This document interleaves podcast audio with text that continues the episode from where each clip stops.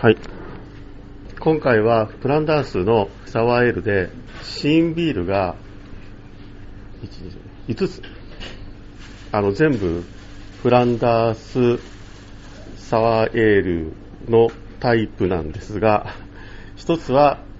アメリカ産で、えっ、と、ミシガンのあのジョリーパンプキンアルチザンエールっていうところの、なんとかっていう読み方よくわかんないビールと、それからあの、ノルウェーのブルワリー自体の読み方がよくわかんないビールで、それもあの、オーク、オークエイジのサワーエールがあります。で、えっ、と、残りの3つは、あの、ベルジャン。今回は、その、ちょっとスタイルの話を、あ、えっと、お配りしてるやつはですね、スタイルの話が出てて、参考資料はこのワイルドブルーという本で、これは、えっ、と、あの、私のお友達のジェフ・スパローさんが書いてる本で、よかったら、あの、うちのホームページのどっかのアマゾンのリンクから飛んで買っていただければいいと思います。1600円ぐらいで買えるみたいです、アマゾン。で、1500円でしたっけあれ、ただになると。送料が。だって送料ただですから。これがですね、サワーエールのことに関して関して書いてある本で、で、ここに書いてあるウエストフランダースレッドとウエストフラン、えっと、イーストフランダースブラウンに関しては、ここの、あの、ジェフ・スパローの、えっと、記述に伴って、えっと、書いてあります。この、えっと、ジェフさんは、えイリノイのお兄さんで、毎年デンバーで会います。一遍日本に来たことがで、あれ、1回だけなのかな。一回日本に来たことがあって、一緒に小江戸とかに行ってました。ずいぶん前なんです。えー、まず、えっと、フランダースのサワーエールには大きく分けて2種類あって、一つはフランダースレッドと呼ばれるもので、えー、オリジナルグラビティ1.048、1.0から1.057、えー、富士が1.002から1.012、1.002っていうのは相当に低いですが、アルコール度数にして4.6%から6.5%で、そんなにあの、アルコール度数が高いビールではないです。で、 attenuation が、えものすごい高くて、発酵度がものすごい高いですね。98%ぐらいまでの発あの発酵度があり得ると。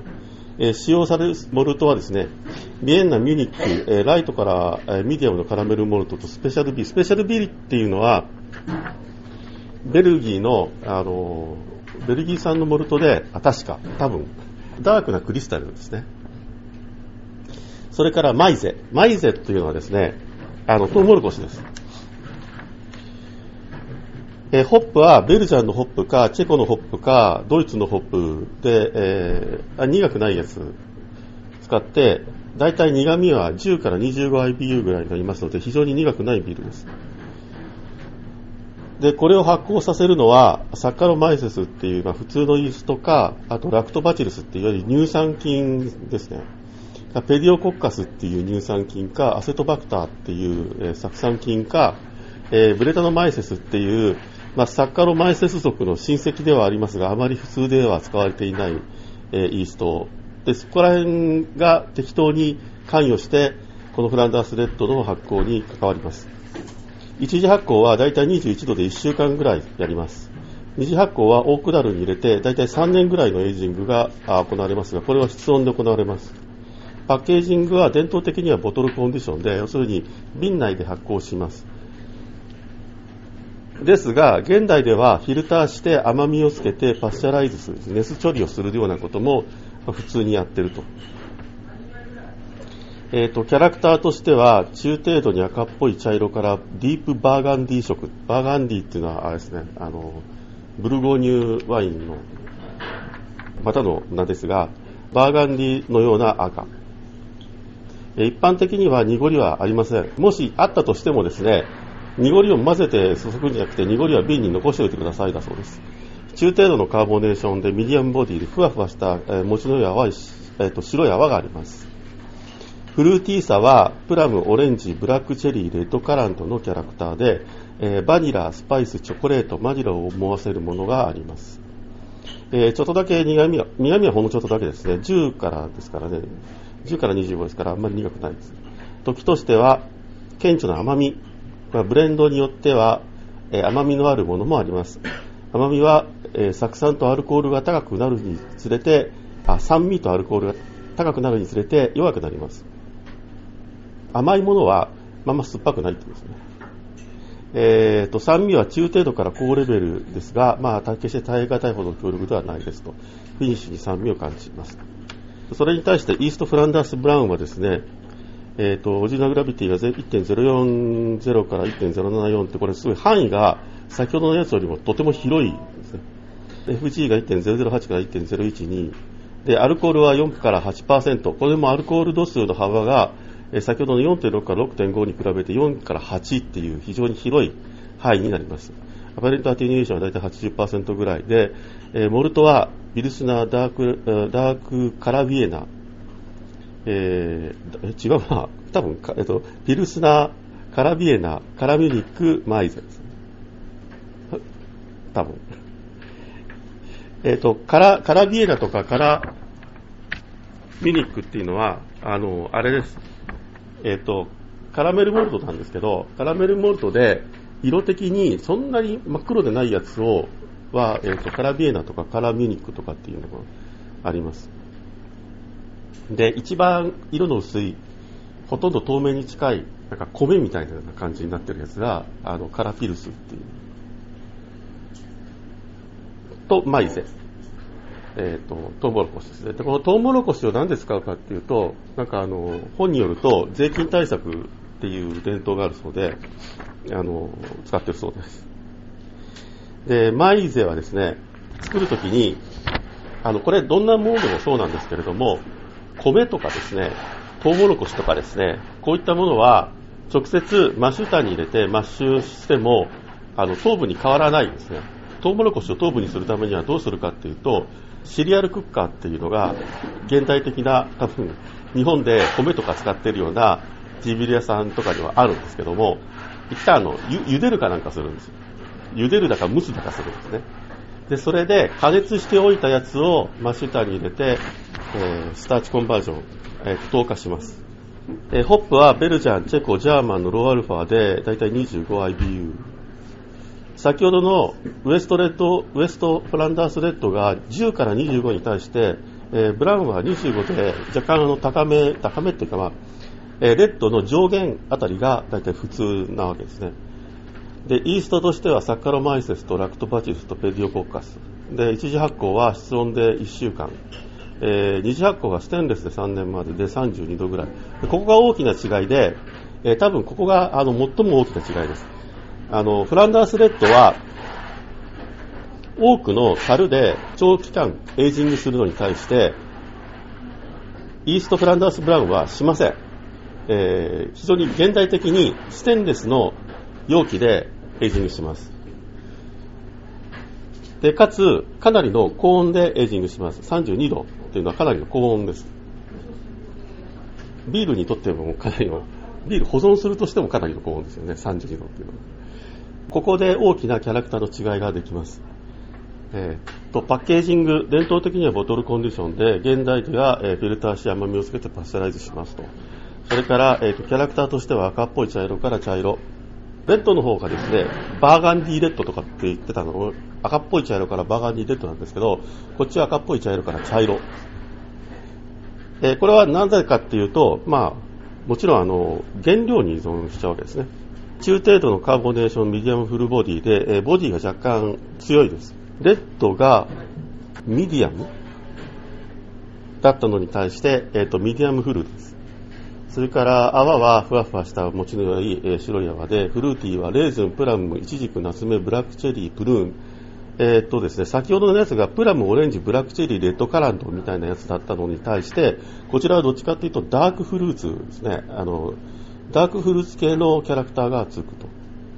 それと、レッドにはあまりない malty さ、カラメル、トフィー、オレンジ、糖蜜、チョコレートといった malty さを感じられます。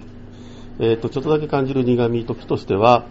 えー、顕著な甘み、ブレンドがにより、えー、甘みはエイジングより弱くなり、えー、 vinous、シェリーのようなキャラクターが強くなります。フィニッシュに酸味、いくつかの例では温かさ、アルコールによる温かさですね。まあ、8%もアルコールがあれば、フィニッシュに warming っていうのはあってもいいと思います。っていうのが、ジェフ・スパーローの書いてる、まとめた記事で、それとは別に BJC Beer Judge Certification Program の、えっと、2008年版のビアスタイルガイドラインによると、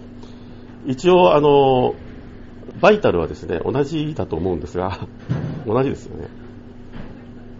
同じですね。市販例として、フランダースレッドエールは、あの、非常に一般、最も有名なのは、おそらく、あの、このローデンバッハクラシックっていうやつですね。えー、それからローデンバッハグランクリュー。今日あるのはですね、ローデンバッハと、それからその4番目に書いてある、なんとかドブルーゴーニュっていうやつと、があります。で、そっから先は、えー、ニューベルジャンのラフォーリーっていうのは、これはあの、コロラドの、えっ、ー、と、ニューベルジャンっていうブルワリーのアメリカのビールです。ポートコリンズっていうところにあるんですが、ポートコリンズか、少なくともデンバーぐらいまで行かないと飲めません。買えもしません。えーと、あとサザンプトンとかもありますね。サザンプトンはあの、ロングアイランドですね。ニューヨークですね。えっ、ー、と、モンクスカフェフランダースレッドエールって、これ多分僕飲んだことあるはずなんですけど、あの、モンクスカフェっていうのは、フィラデルフィアにある有名なベルジャンカフェでして、で、そこのベルジャンカフェでは、フランダース・ブラウンを、なんか OEM かなんかで作ってもらってるんですね。ベルベルギーの会社かなんかに。行くと、あの、タップであります。飲んだと思います。ニューグラルスのエニグマっていうのは、これは多分飲んだことないような気がするんですが、ニューグラルスっていうのは、ウィスコンシンのブルワリーです。あとは知らないです。えっ、ー、と、フランダース・ブラウン、アウト・ブラインのコマーシャルエグザンプルは、えっ、と、リーフマンのグーデンバンド。で、これは今日あります。で、これはなんか、あと、英語風に言うとゴールデンベルトなんだそうですけど、ほとんどこれリーフマンなんですね、例が。で、他はわかりません。どこのブルワリなのか。で、このリーフマンのビールは、そのグーデンバンドっていうのかどうか知らないけど、これは、えー、一応日本で普通に買えます。ということで、スライド。フランダースレッドなんですけど、伝統的なフランダースレッドのブルワーでは、中程度にキルニングされた、要するにビエナとかミュニックとかって、ある程度若干色がついた、若干色がついたベースモルトを使って、えーと、ローアルファのあのコンチネンタルホップって要するに先ほど言ったみたいなベルギーのだとかチェコだとかドイツのホップを使ってあおよびもしくはイギリスのホップを使って作ります。いくつかのブルワリーではピルスナーモルトのみでワートを作りますのでこれは多分かなり色が薄くなります。ビエナとかミュニックっていうのも一応ベースモルトなのであのピルスナーモルトと同じように使うことは一応できることはできるんですけども、まあ、若干色が濃くなるのとそんなにあまり全般的に使っているところはあんまないような気がするんですもともとはサッカロマイセスまたはイーストとバクテリアのブレンドで発酵していたんですが、えー、と現在ではオークダルのエイジング中に樽に住み着いているイーストやバクテリアによって酸味が出るようになっててで基本的にはおそらくですよ。基本的には普通に発酵しているそのこちらにあったプライマリーファンあの一次発酵ですね。一次発酵の21度で1週間までっていう時には普通のビールのように普通のサッカロマイセスで発酵してると思うんですけどその後、えーと、オークダルでエイジングするときにオークダルの中にいるラクトバチルスだとかブレタノマイセスだとかあそういったものが作用してきて、えー、酸味とか独特のキャラクターがつきます。で少し色が濃くなるのはおそらくメイラード反応ですね。もともとはサッカロマイセスイーストバクテリアのブレンドっていうのは要するにもともとはえーと、自然発酵してたんですね、あの大昔は。そしてイーストを添加する、イーストを添加し始めたのは、いつって書いてあったかな、イーストを添加し始めたのは、産業革命の頃よりも前の話なので、えーと、それ以前は全くの自然発酵をやってたので、その時にはもう完全にワイルドイーストで発酵してたようなものなので、最初から全部のバクテリアとかイーストが束になってかかってたわけですね。で現在では普通に発酵したビールが樽に移すことによって、えー、多くに住み着いているワイルドイーストやらバクテリアの攻撃を受けるようになったらしいです、えーと、フランダースレッドにはベルギーのバーガンディと呼ばれる別名呼ばれているらしくてえー、実際に典型的で伝統的なフレーバーを赤赤ワインと同じものに、えー、起因しているそうです。一般にはフィルターしますが、しないものでもフラキュレーションの高いイーストを使い高い透明度であるべきであり、ということは、一般的にはフィルターして出荷するらしいんですが、フィルターして出荷しない場合においても、要するにイーストが入った状態で瓶詰めをしたとしても、非常に沈殿が早いイーストを使って、え透明度が高いビールになっているべきだそうです。えさっきあの、檻は瓶の中に残してくださいみたいなの書いてたけど、そんな感じで、えーと、透明度はある程度いるみたいですね。それから、えーと、フランダースレッドは長いエイジング数にもかかわらず泡持ちは良いです。赤ワインのようにスパイシー、バニラのキャラクターといった、まあ、その赤ワインが持っている多くに由来するキャラクターを、このビールは同じように持っています。多くから出るタンニンがクリスプさとかストリンジェイスト渋みですねちょっとした渋みを与えます。はっきりとしたブラックカラントレッドカラントプラムのようなフルーティーさ酸味の範囲はとても広く酸味は乳酸のようなもしくは酢酸のような感じで、えー、赤ワインを思わせるようなものもあります。ワイルドイーストで長期エイジングのため、えー、非常にその発酵しきっちゃうんですね。 high attenuation で発酵が非常に進みます。いくつかの製品では、えブレンド C、パスチャライズ C、砂糖やアスパルテームを甘み、ボディを追加するために入れることがあります。だそうです。で、アスパルテームっていうのは、あれです。コカ・コーラゼロとか、あペプシネックスとかに入ってるやつですね。あの、ノンカロリー甘味料です。で、これなんで入れるかっていうと、あのまあ、パスチャライズすれば別に問題ないんですけどアスパルテームとか入れるとですね、えー、絶対に発酵しないんですよ。たとえイーストがいても。で甘みはあずっと保たれますがアスパルテームはイーストが食うことができない糖なのでアミノ酸系の糖なので最終的に、えー、飲むまでビールの中に残ります。特別なバチでない限り最終製品のアルコールは6%だ程度ですがえー、ブレンド前のいくつかの樽では8%になるものもありますが、まあ、最終的にはブレンドするのでそんなものはあ普通はあまり出ないみたいです。でフランダースレッドのキャラクターは、えー、コートされていないオーク樽によるチョークエイジング中に出来上がるがそれは多くの木自体からよりも多く,、まあ、多くの木自体というのは例えばそのあのタンニンですね、えー、からよりもオークダルに住み着いている微生物によるものが大きい。要するにそこに住み着いているのが例えばラクトバチルスだったりあのブレタノマイセスだったりするわけで、えそういったものから来るキャラクターが非常に大きい。で木は加工質なんだそうで、まあ、なんだそうでというかそうなんですけど、えっと、イーストやバクテリアの異なった微生物っていうのが異なった酸素要求量の生物がそれぞれこう別々にちゃんと繁殖できる環境があの木にはあるそうです。でこのビールはブレンドして瓶詰めされます。でブレンドはさまざまなエイジング状態にあるビールのバランスをとり、え単一のバチでは不可能な一貫した製品を作るために、えー、と現在では行われています。要するにブレンデッドスコッチと同じですよね。あの均一的な製品をするためにいろんなあベースモルトを混ぜて、え、ブレンデッドスコッチを作ると同じようにフランダースレッドも、えー、多分あの多くのバレルでエイジングすることによってバレル自体に個体差が生まれると思うんですけどもそれを均一化するためのブレンドというのをやる。それからイーストフランダースブラウン。これは別名アウトブラインもしくはオートブラインもしくはオードブラインと呼ばれこれあのなんか普通にググると3種類以上のカタカナ表記が出てくるんですけど。どれが正しいか分かりません。英語に言うと、オールドブラウンなんだそうです。アウトブラインと、えー、呼ばれることもあり、えー、ウエストフランダースとは異なる独特のスタイルです。えー、ベースモルトをカラビエンナ、カラミュニックで作られますと。まあ、ベースモルトってさっき書かれてたようにあのピルスナーモルトですねピルスナーモルトと、まあ、カラメルモルトヨーロッパ系カラメルモルトで作られますああんまり濃くない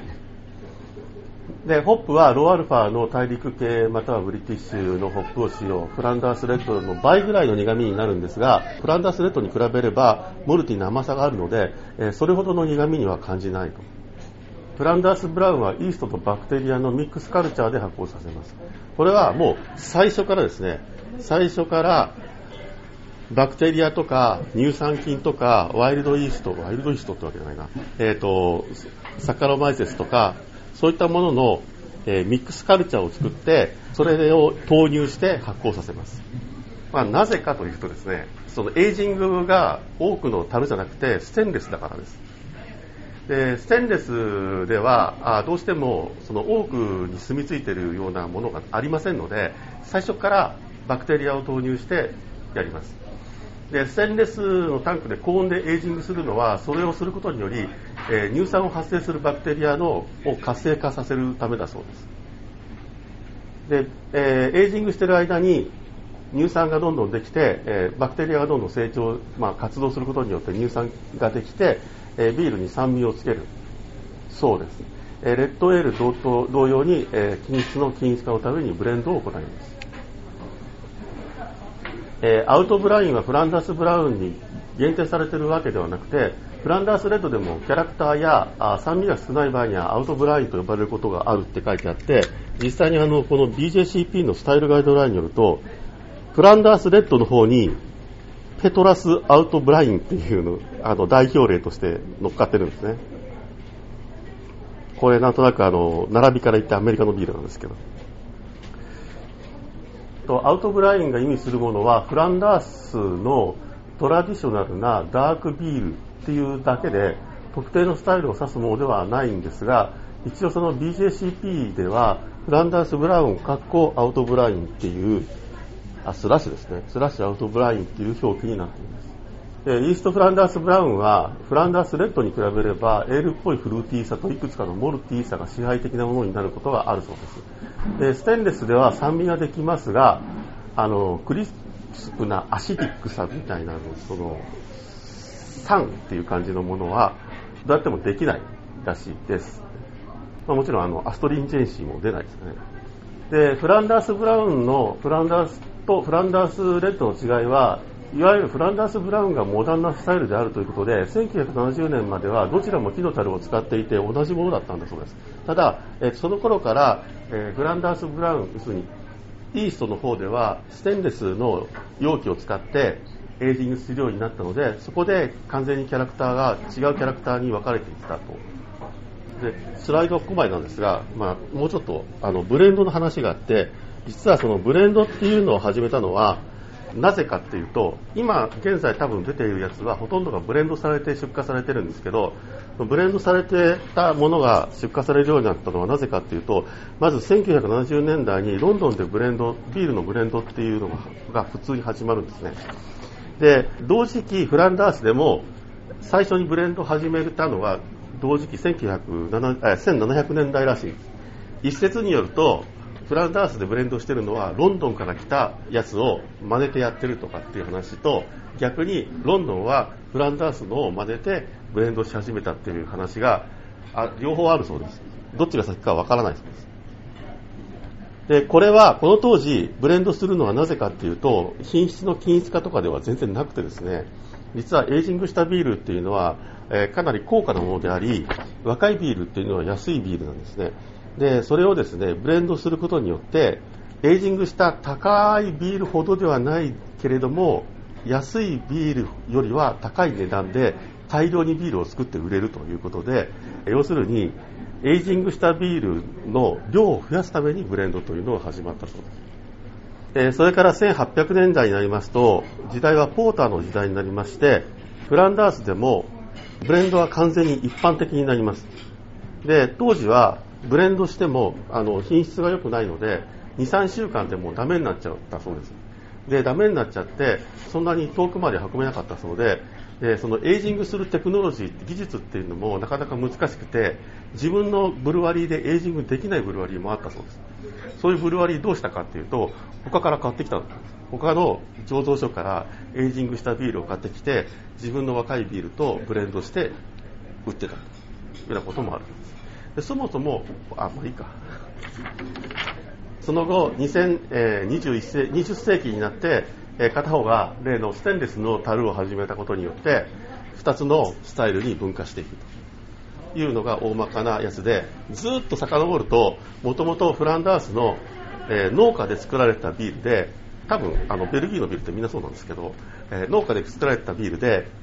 非常に少量作られていて、本来は